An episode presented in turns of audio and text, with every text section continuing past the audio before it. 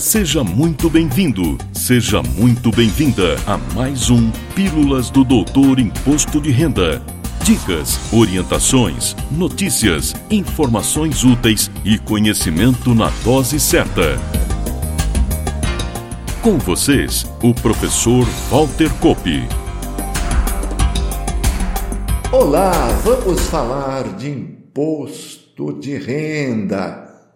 E com certeza já resvalei nesse assunto em outros episódios. Afinal, há mais de 30 anos que insisto no tema. Imposto de renda da pessoa física acontece de 1 de janeiro a 31 de dezembro de cada ano, ou seja, o ano inteiro. E essa minha colocação tem o respaldo do juridiquês, que diz que o fato gerador do imposto de renda da pessoa física é do tipo periódico ou complexivo, ou seja, não é instantâneo, mas ocorre durante o ano inteiro. Isso porque o artigo 43 da Lei 5172 de 25 de outubro de 1966 o nosso Código Tributário Nacional, diz que o fato gerador do imposto sobre a renda e proventos de qualquer natureza, e este é o pomposo nome do tributo, incluindo, claro, a pessoa jurídica, se dá pela aquisição da disponibilidade econômica ou jurídica de rendas ou de proventos de qualquer natureza. E claro, isso ocorre durante o ano todo. Na condição de auditor fiscal nos mais de 25 anos que atuei no plantão fiscal presencial da Receita Federal e outras atividades de atendimento ao contribuinte, ao público, Atendi inúmeros casos em que o contribuinte foi penalizado pelo fisco, ou seja, pagou multa de ofício por não se atentar a isso. Você, esperta e esperto ouvinte, poderá dizer ou até pensar que é um mero argumento comercial meu. Afinal, vendo serviços diversos, atrelados ao imposto de renda da pessoa física. E parcialmente você tem razão. Tal qual o imposto de renda, também minhas contas a pagar vencem de janeiro a dezembro de cada ano, sem pausas. Mas, com toda a sinceridade que me é peculiar, isso é apenas decorrência do nosso escopo de exatamente evitar que essas penalizações, que essas multas ocorram. Por isso, abordo algumas situações em que não posso esperar a declaração de ajuste anual, e se fizer isso, terei algum tipo de prejuízo.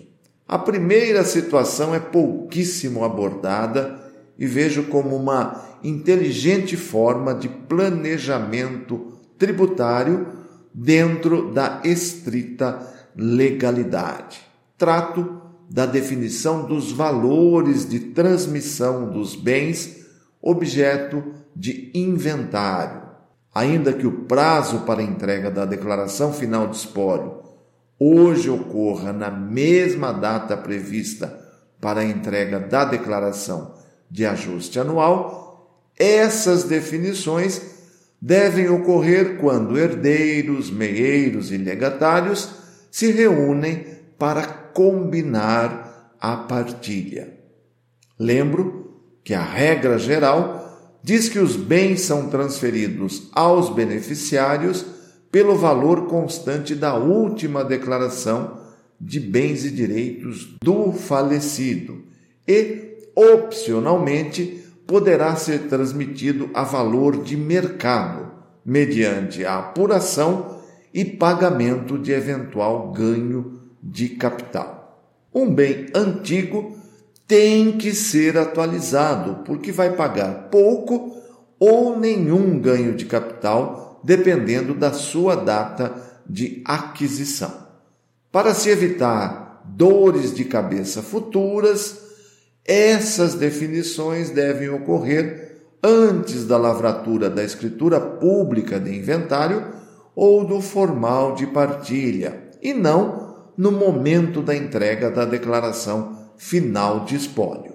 Lembro que eventual ganho de capital apurado na transmissão por causa mortes tem como vencimento a data prevista para a entrega da declaração final de espólio.